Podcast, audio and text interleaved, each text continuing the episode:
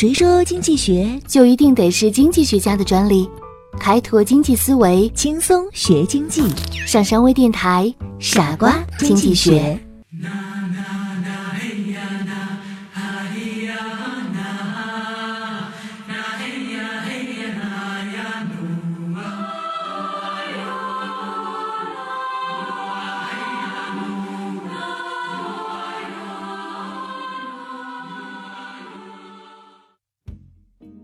欢迎收听今天的傻瓜经济学，我是上山。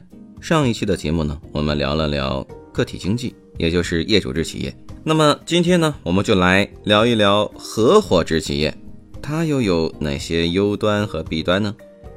所以副标题是“共同利益绑住了你和我”。合伙呢是一种古老的商业组织形态，在中世纪，在欧洲，随着商品经济的发展。合伙经营日益普遍，合伙形式也得到了新的突破，合伙的团体性质得到了增强。到了近现代，在合伙的基础之上，萌发出了盈利性法人组织的出现。但是，合伙并未因此退出历史的舞台。在现代市场经济的条件下，合伙因其聚散灵活的经营形式和较强的应变能力，仍成为现代联合经营所不可缺少的形式之一。合伙制也是一种较为古老的企业形态，由于它与单一业主制企业的区别，使它成为后发展起来的股份制企业的原始形式。这里需要说明的是。合伙制企业并不是在单一业主制企业失去了他们在经济生活中的主导地位之后才出现的。它作为一种较为古典的企业形态，而与单一业主制企业并存着。合伙制作为一种联合式的经营方式，在经营上具有的主要优点是：一是出资者人数的增加，从一定程度上突破了企业资金受单个人所拥有的量的限制。并使得企业从外部获得贷款的信用能力得到了增强，扩大了企业的资金来源。二是由于风险分散在众多的所有者身上，使合伙制企业的抗风险能力较之单一业主制企业大大提高了。三是经营者及。出资者人数的增加，突破了单个人在知识、阅历、经验等方面的限制。众多的经营者在共同利益的驱动之下，集思广益，各显其长，从不同的方面进行企业的经营管理，必然会有助于企业经营管理水平的提高。然而，合伙制企业也存在与单一业主制企业类似的缺陷。一呢，是合伙制对资本集中的有限性。合伙人数比股份公司的股东人数少得多，且不能向社会集资，因此资金有限。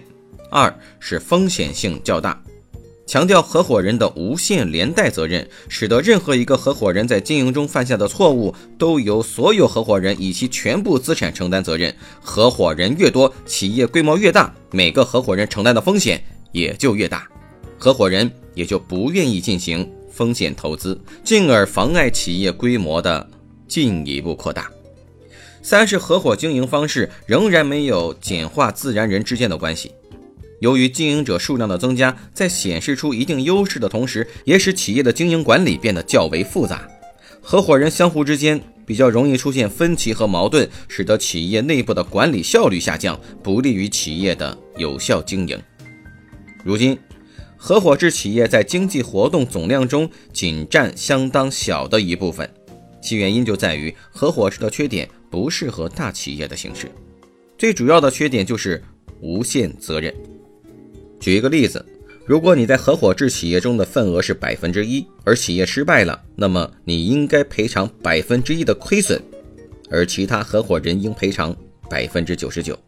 但是，如果你的合伙人无力偿还，你可能被要求支付所有的债务，这会使你倾家荡产。无限责任的风险和筹集资金的困难，解释了合伙制为什么总局限于农业和零售商业这类小型的个人的企业。在多数情况之下，合伙制显然具有太高的风险。知识点：合伙企业，合伙企业呢？是由两个或两个以上的投资者共同出资兴办的企业。这种企业一般通过合同来规定投资者的收益分配方式和亏损责任。